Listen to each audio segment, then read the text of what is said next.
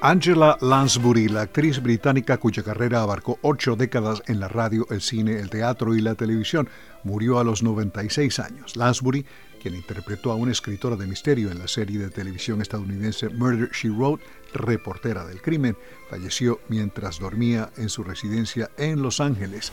La actriz hubiese cumplido 97 años esta semana. En el cine, Lansbury trabajó en el retrato de Dorian Gray, Gaslight y el Manchurian Candidate, por los cuales fue nominada a premios Oscar. Angela Lansbury recibió un Oscar honorífico por su trayectoria a los 88 años en noviembre de 2013. En 2000, la actriz fue reconocida por el Centro Kennedy para las Artes Escénicas junto a Clint Eastwood, Chuck Berry, Plácido Domingo y Mikhail Baryshnikov.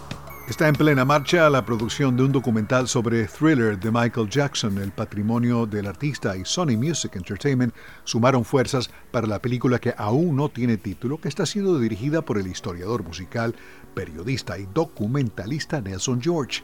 Thriller vendió 34 millones de copias solo en Estados Unidos y 100 millones de copias a escala mundial, ganó 8 premios Grammy y logró colocar 7 sencillos entre los 10 primeros lugares de las carteleras. El disco fue lanzado hace 40 años. Según un comunicado sobre el documental, Billie Jean sigue siendo la canción de Michael Jackson más escuchada y Thriller es el único video musical que ha sido incluido en el Registro Nacional de Películas de la Biblioteca del Congreso.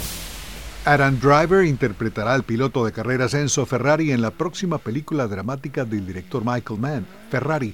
El filme tiene lugar en 1957 cuando Enzo Ferrari participa en la icónica carrera de mil millas a través de Italia. Nacido en 1898, Ferrari tendrá unos 59 años en la película, un par de décadas mayor que el actor Adam Driver, quien actualmente tiene 38. El Beagle o sabueso americano Snoopy apareció por primera vez en las tiras cómicas de Peanuts hace 72 años en octubre de 1950. Su creador Charles Schultz fue modificando la apariencia de Snoopy desde aquella primera vez adaptándolo gradualmente al físico de Charlie Brown y sus amigos. Snoopy tiene su propia estrella en el Paseo de la Fama de Hollywood.